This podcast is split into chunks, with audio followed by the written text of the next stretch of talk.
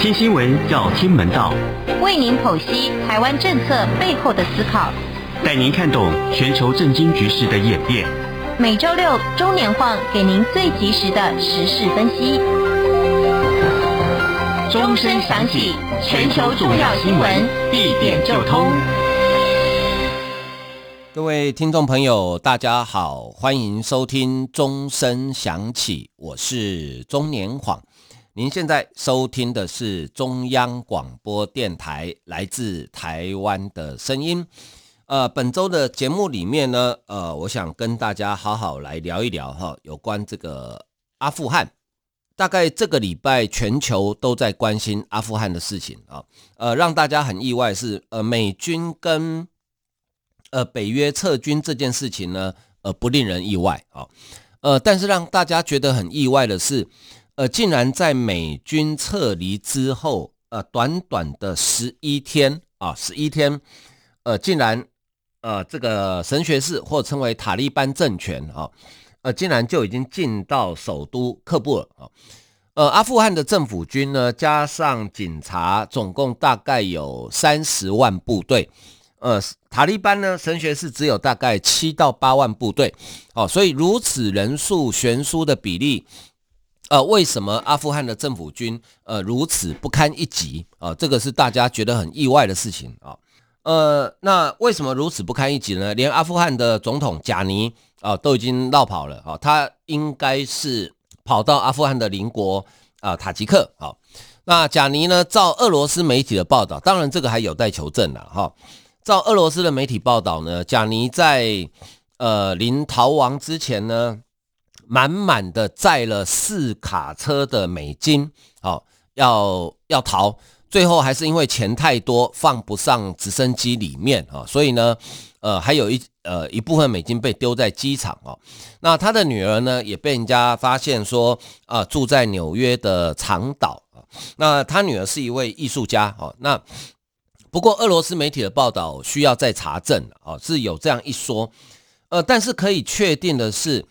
呃，阿富汗的政府军长期啊、这个接受美军的训练，呃，使用美军的相对比较先进的武器，呃，但是呢，在短短的十一天之内，几乎毫无抵抗的就被呃武器跟人数呃都不如政府军的这个塔利班好、给击败，然后呢，呃，首都整个沦陷。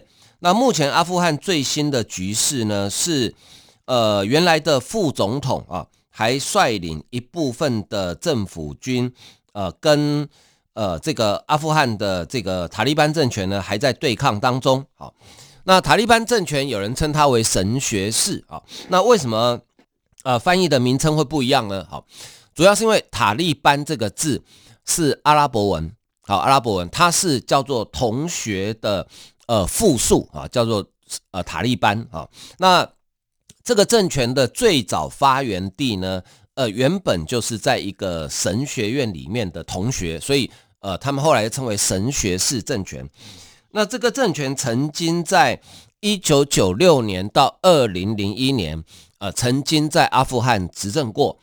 呃，后来呃，美军在这个二零零一年。呃，九幺九幺幺恐怖攻击事件之后呢，呃，为了打击全球的恐怖主义，好、要追杀宾拉登，所以以美国为首的北约联军呢，就直接进军阿富汗，呃，推翻了神学士政权啊、到今年正好二十年的时间，这二十年来，美国总共在阿富汗投入大概二点三兆美元，好，二点三兆美元。呃，美军直接阵亡在阿富汗战场的大概有差不多两千四百人左右。那美国为什么在这边待这么久啊？呃，早期是为了要追杀宾拉登，要摧毁所谓的恐怖的基地组织，或称有人称它为盖达组织哈，因为他们认为是呃神学式政权在掩护盖达组织。那后来呢，宾拉登成功的的被美国的海豹部队。给呃猎杀之后呢，呃盖达组织这几年来也慢慢的哈，呃已经趋于这个呃接近快销声匿迹了。呃，同时呢，这个神学士的政权呢，他们也承诺哈，呃，不会再掩护所谓的盖达或基地组织。所以在其实，在二零一四年的时候，奥巴马总统任内就已经决定要撤军。那后来一直拖拖拖，又多拖了七年啊。在川普的任期的最后面，他已经美军已经开始撤军的行动。那后来拜登总统上任之后呢，也延续美军的这个撤军的行动啊。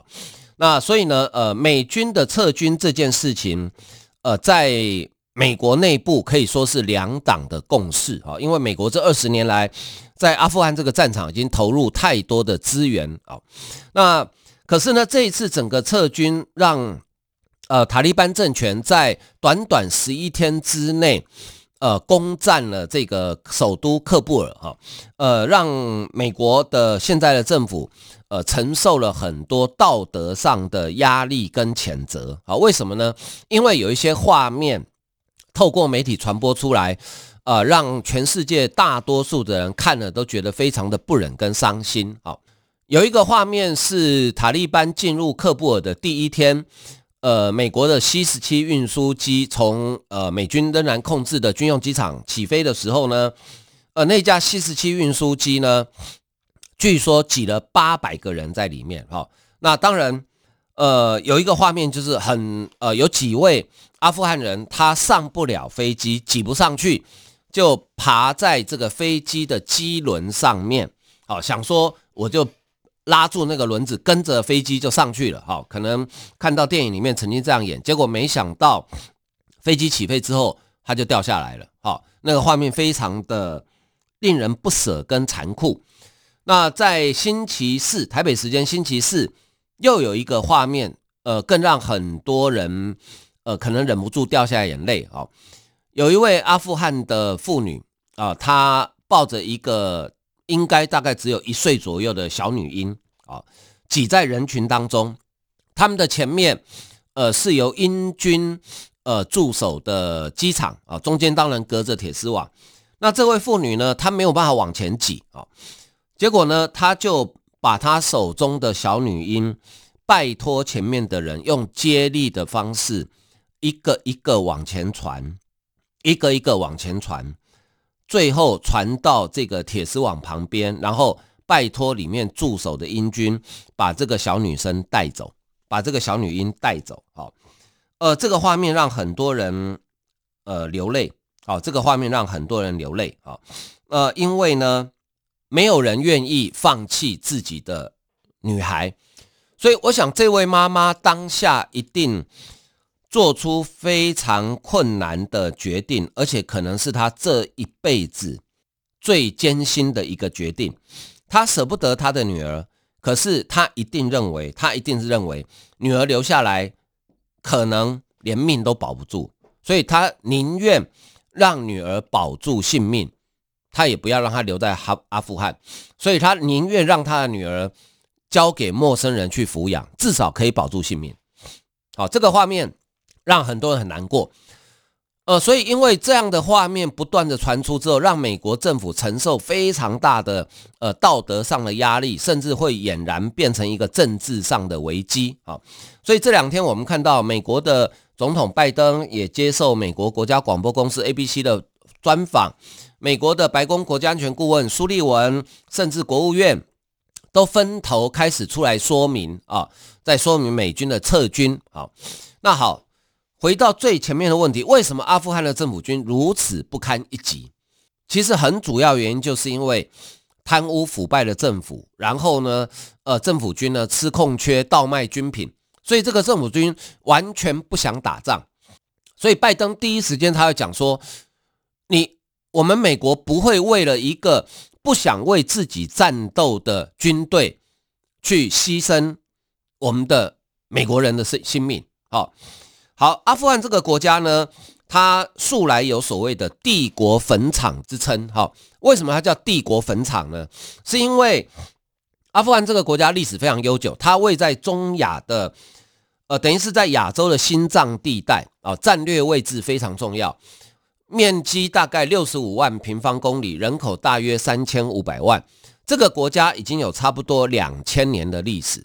好，因为它的地理位置非常重要，就在亚洲的心脏地带，所以呃，自古以来，不管是欧洲的强权帝国要往亚洲扩展势力，或是亚洲的帝国要往欧洲扩展势力，大概阿富汗都会变成一个兵家必争之地。好，阿富汗历史上曾经被亚历山大大帝给击败过，但是呢，呃，亚历山大大帝呢，在阿富汗虽然后来也离开，但是他在阿富汗留下来的是一个文明，好，因为当时他把西方的文明跟一些呃先进的水利工程技术带来阿富汗，好，阿富汗的土地呢，其实并不算富饶，因为它的国土五分之四都是山区，好，所以呃，亚历山大大帝帮阿富汗带来最大贡献就是他教会阿富汗人呃水利工程。所以呢，可以引水灌溉。所以阿富汗在亚历山大离开之后呢，他曾经呃富甲一方哈，在中亚也算是一个非常呃强盛而富裕的国家。到后来，这个成吉思汗要去灭掉这个花剌子模的时候呢，也攻占了阿富汗。但是成吉思汗呢，呃，对阿富汗留下的就是只有破坏而没有建设。他甚至把呃亚历山大留下来的这些水利工程全部毁掉，因为当时成吉思汗要攻阿富汗的城，他学到了一个方法，就是呢把河流或是灌溉的这些渠道哈，把它让它决堤，然后水淹，用水淹的方式。所以阿富汗在成吉思汗掠夺之后呢，呃几乎就变得一无所有。好，所以从此阿富汗就几乎因为所有的。水利工程都被毁掉了，好，就几乎变得一无一无所有，啊，也没有农业，就变得很穷困。阿富汗到目前为止还是仍然，虽然它有丰富的天然资源，比如像石油等等，但是它几乎还是亚洲呃最穷困的国家之一。好，那阿富汗的命运其实不止这样，呃，他这边主要信奉的是伊斯兰教，哈，而且呢，像。呃，神学士呢，他们伊斯兰有很多教派，好，那神学士所遵循的是呃，算是最最古老也是最保守的，叫做逊尼教派，啊，逊尼教派。那逊尼教派呢，跟他的东邻新疆的维吾尔族信奉的呃伊斯兰教是同一个教派的。好，阿富汗的邻国很多，它的东边是中国，南边是巴基斯坦，好啊，然后呢，周边还有俄罗斯、乌兹别克、塔吉克、土库曼等等国家，它的邻国非常的多啊。那阿富汗的命运真的是多舛哈。那为什么叫做帝国坟场呢？因为后来陆续有好几个在地球上的一方之霸的帝国都想要征服阿富汗，但是最终失败啊。其中第一个国家叫英国，英国在一九一八年的时候啊，一九一八年的时候呢，呃，开始出兵。想要占领阿富汗，一九一八年的，呃，对不起，不是一九一八年，是更早之前哈、哦，他就想要出兵。一九一八年是第三次阿富汗战争，当时的英国叫做日不落帝国，啊、哦，大英帝国，他从印度，啊、哦，他从印度，呃，动员了总共大概一万六千名士兵北征阿富汗，经过两年半的战争之后。最后一万六千名英国跟印度的联军，最后只剩一个人活着离开阿富汗，他是一位军医，啊，那是第一次的英阿战争，这不是阿根廷哦，是阿富汗啊，英阿战争。后来呢，英国不放弃，再来一次还是失败，最后第三次，一九一八年，英军再度进攻阿富汗，啊，但是仍然失败作收，所以在一九一九年的阿富汗就正式独立。啊，变成阿啊这个阿富汗共和国，但是呢，他的命运不是到此为止。一九七八年，呃，苏联入侵阿富汗，好，苏联入侵阿富汗，呃，很快的，苏联用他军事上的优势，很快的就占领了阿富汗绝大多数的地方，但是苏联也没有办法完全控制阿富汗。阿富汗有非常多的游击队啊，继续跟苏联对抗。呃，美国有一部电影叫做《蓝波》啊，《蓝波》的第三集那个场景就在阿富汗。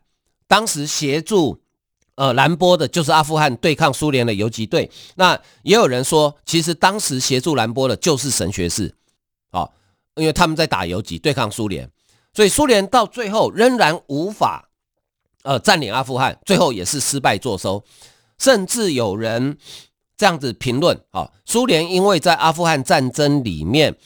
耗费太多的资源，到最后导致一九九零年整个苏维埃帝国垮台。好，因为苏联当时入侵阿富汗的时候呢，呃，美国也有给予协助，但是美军并没有直接跟苏联作战，而是用呃军事顾问或提供武器装备的方式。啊，好，这个是第二次第二个帝国，前面已经有个大英帝国了，后面有一个苏维埃帝国，在阿富汗啊几乎进到坟场。第三次就是最近的美国。美国并不是要占领阿富汗，哦，他并不想占领阿富汗，他当时就如同我刚刚讲，他是为了追杀呃宾拉登，还有打击恐怖主义，所以推翻了阿富汗的神学式政权。但是美国花了二十年的时间，仍然无法让阿富汗成为一个民主的国家，他仍然无法让阿富汗成为一个民主的国家，最后也是失败作收。好，所以你说阿富汗这个国家被称为。帝国坟场哦，真的，它不是没有道理的，好，它真的不是没有道理的啊。呃，这个从西元十九世纪以来，好，大英帝国、苏维埃帝国跟现在的世界的超强美国，在阿富汗几乎都碰一鼻子灰，好，所以呃，阿富汗这个国家的历史跟地理的背景大概就是这个样子。那这一次整个美国的撤军。呃，跟台湾又有什么关系呢？因为呃，台湾跟台湾人对阿富汗大概基本上都听过这个国家，但是第一个大概很少人去过啊，第二大概对这个国家了解也不多啊，大概只能透过呃电视画面上看到一些呃这个战争或者是说饥荒的状况。那为什么跟台湾会呃产生连结呢？呃，这个议题就非常有趣，这牵涉到。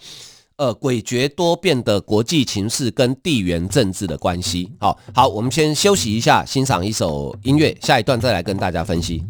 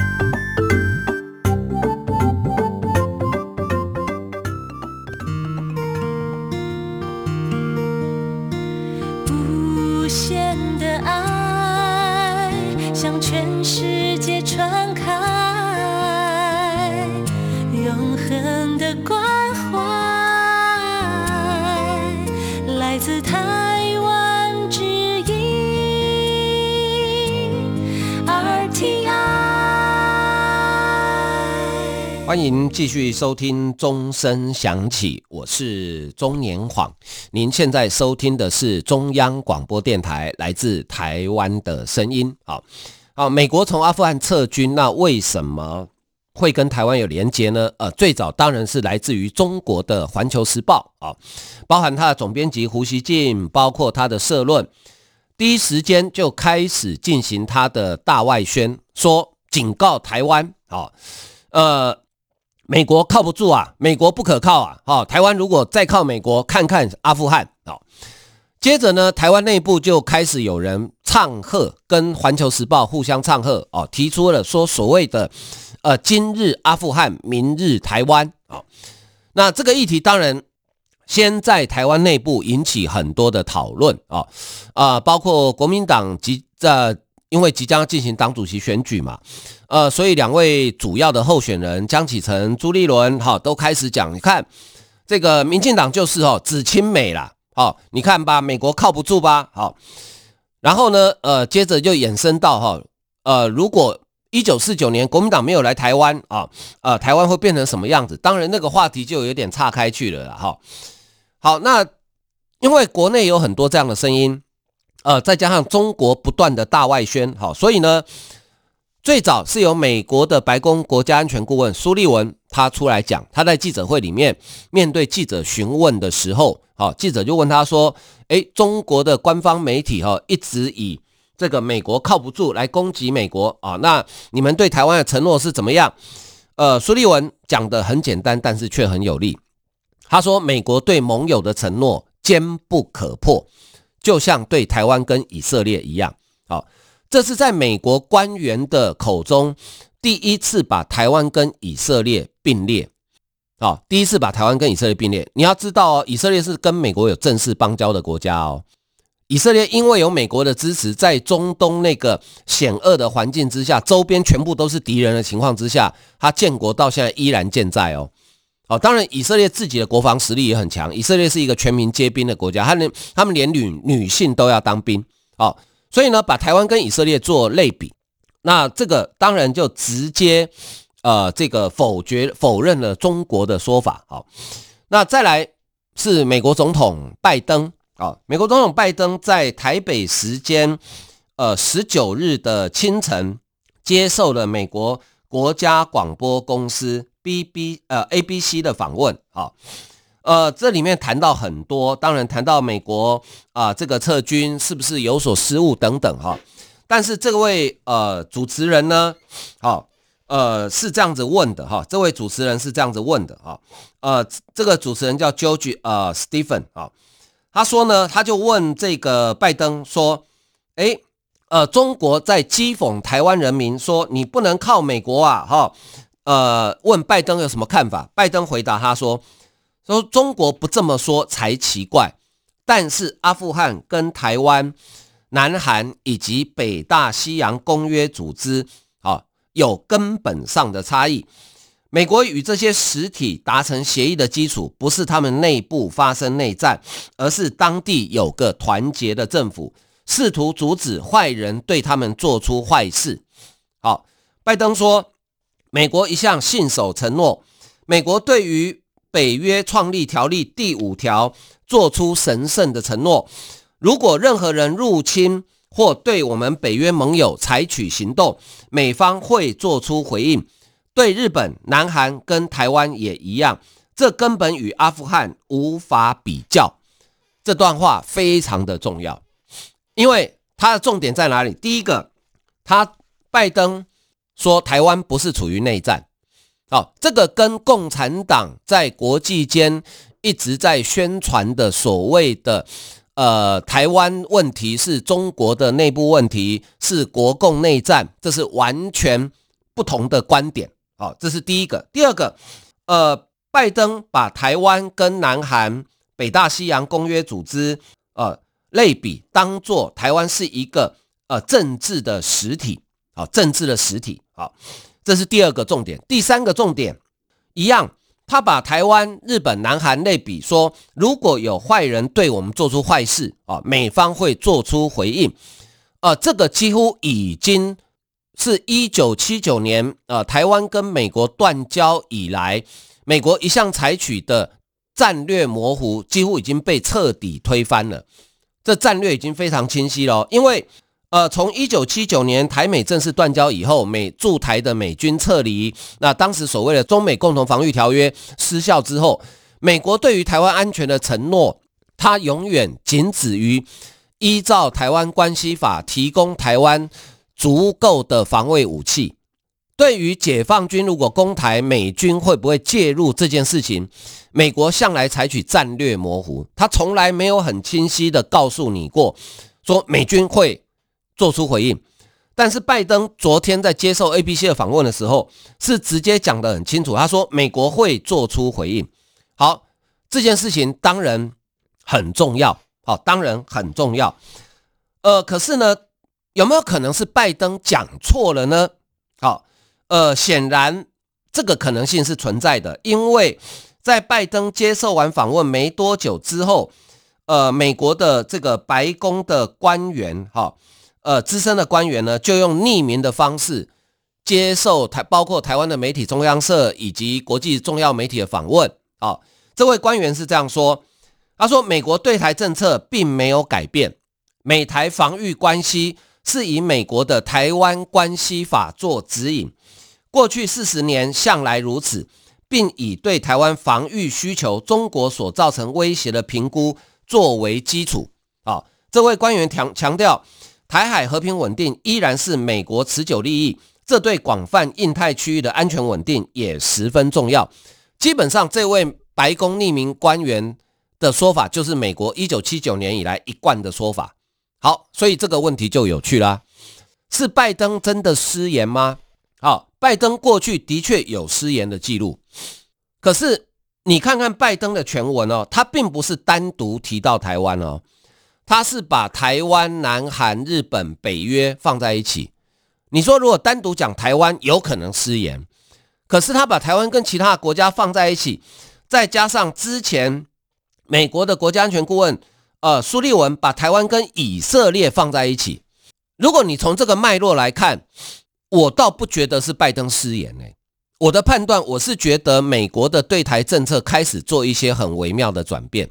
只是会不会这么快速的转变到战略清晰，甚至跟台湾提升进一步的外交关系？这个我不敢预言。好，但是你从苏利文到拜登的谈话，基本上他们把台湾，简单来讲，当做跟美国的盟友以色列、北约、南韩、日本同等级的地位，我不觉得这个是失言嘞。好，所以。后面这个白宫的资深官员，匿名的资深官员，他出来补这一段，我认为是呃两手策略了，黑脸白脸的两手策略了，就是他不希望过度刺激中国了。那好，所以呢，这个事情将来的发展会怎么样？我认为后续还非常值得观察，哦，非常值得观察。好，那当然，台湾的外交部这边的呃也不会有。太多主动而明确的回应了，会比较保守一点了。好，因为外交事务本来就这样。好，可是对于美国撤出阿富汗，这是第一个，是因为中国的宣传，好，所以导致美国政府非常直接的回应。美国政府要什么回应？他不是回应那些呃操作的政客，哈，你们也不用往自己脸上贴金，你们没那么重要，不需要动员到白宫国家安全顾问跟美国总统来回应你。美国政府出来公开讲话，其实是在警告中国，你不要误判哦，你不要给我乱来哦。好，我觉得他这个话完全就是讲给中国听的，他不希望中国因为阿富汗的情势而对台海的状况有所误判。好，这是跟台湾产生的关联。第二个跟台湾产生的关联，美军从阿富汗撤军之后，谁最紧张？其实中国最紧张。为什么呢？因为拜登讲了，他说。美国现在主要的竞争对手是俄罗斯跟中国，这两个国家一定一定最乐见美国继续陷在阿富汗的泥淖里面，所以美国从中亚撤出来之后，它可以把大部分的资源配置在哪里？当然是印太地区，当然是第一岛链。好，所以对中国来讲，其实压力更大。好，葛莱伊讲得很好，美国智库知名的学者。当中国把台湾跟阿富汗做类比的时候，葛莱伊讲了一句话，啊，非常精简，但是很有力。他说，对美国来讲，阿富汗是次要利益，台湾是主要利益。那当台湾面临外在威胁的时候，美国会为这个台湾，就是说美国的主要利益，做出什么样的回应？好，这个中这个问题，中国自己要去想清楚。好，所以我觉得这件事情对台湾的影响正要开始。正要开始，好，包括中国的态度，以及对中国来讲，如果塔利班政权呃执政之后，因为我刚刚讲，塔利班政权是伊斯兰教里面的逊尼教派，跟维吾尔族是一样的。当塔利班政权他看到跟维吾尔族同文同种的同胞被中国这样对待的时候，你觉得塔利班政权会对中国采取什么样的行动？这对中国来讲是一个潜藏的危机。那再加上美国把所有的资源配置在第一岛链，对中国引起的这个造成的战略上的威胁，哈，恐怕《环球时报》、胡锡进等等老粉红们，你们可能高兴的稍微太早了一点哦。好戏还在后头。好，今天时间的关系，我们节目就进行到这里。非常谢谢大家收听。拜拜。